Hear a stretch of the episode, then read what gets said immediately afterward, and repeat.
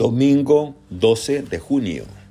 Evangelio según San Juan.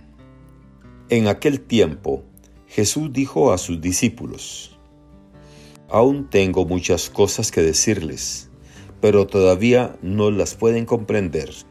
Pero cuando venga el Espíritu de la verdad, Él los irá guiando hasta la verdad plena, porque no hablará por su cuenta, sino que dirá lo que haya oído y les anunciará las cosas que van a suceder.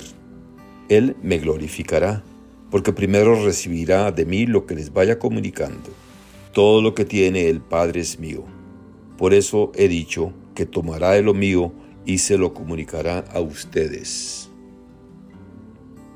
Palabra del Señor. Gloria a ti, Señor Jesús. Reflexión.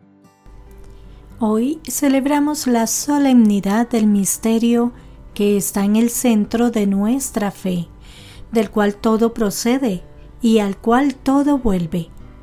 El misterio de la unidad de Dios y a la vez de su subsistencia en tres personas iguales y distintas.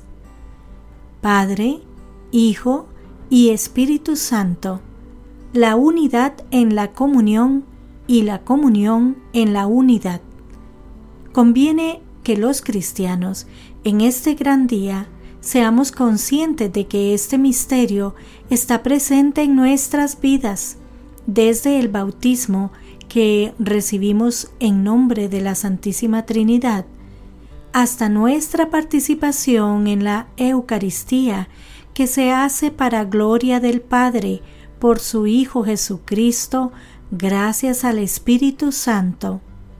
Y es la señal por la cual nos reconocemos como cristianos, la señal de la cruz, en el nombre del Padre, del Hijo y del Espíritu Santo.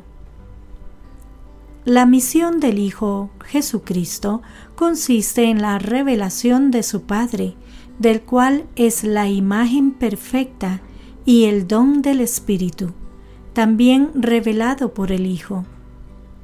La lectura evangélica proclamada hoy nos lo muestra. El Hijo recibe todo del Padre en la perfecta unidad. Todo lo que tiene el Padre es mío. Y el Espíritu recibe lo que Él es del Padre y del Hijo dice Jesús. Por eso he dicho, recibirá de lo mío y os lo anunciará a vosotros. Y en otro pasaje de este mismo discurso dice, Cuando venga el Paráclito, que yo os enviaré de junto al Padre, el Espíritu de la verdad, que procede del Padre, Él dará testimonio de mí Aprendamos de esto la gran y consoladora verdad. La Trinidad Santísima, lejos de ponerse aparte, distante e inaccesible, viene a nosotros, habita en nosotros y nos transforma en interlocutores suyos. Y esto por medio del Espíritu, quien así nos guía hasta la verdad completa la incomparable dignidad del cristiano, de la cual habla varias veces San León el Grande, es esta, poseer en sí el misterio de Dios y entonces tener ya desde esta tierra la propia ciudadanía en el cielo, es decir, en el seno de la Trinidad Santísima.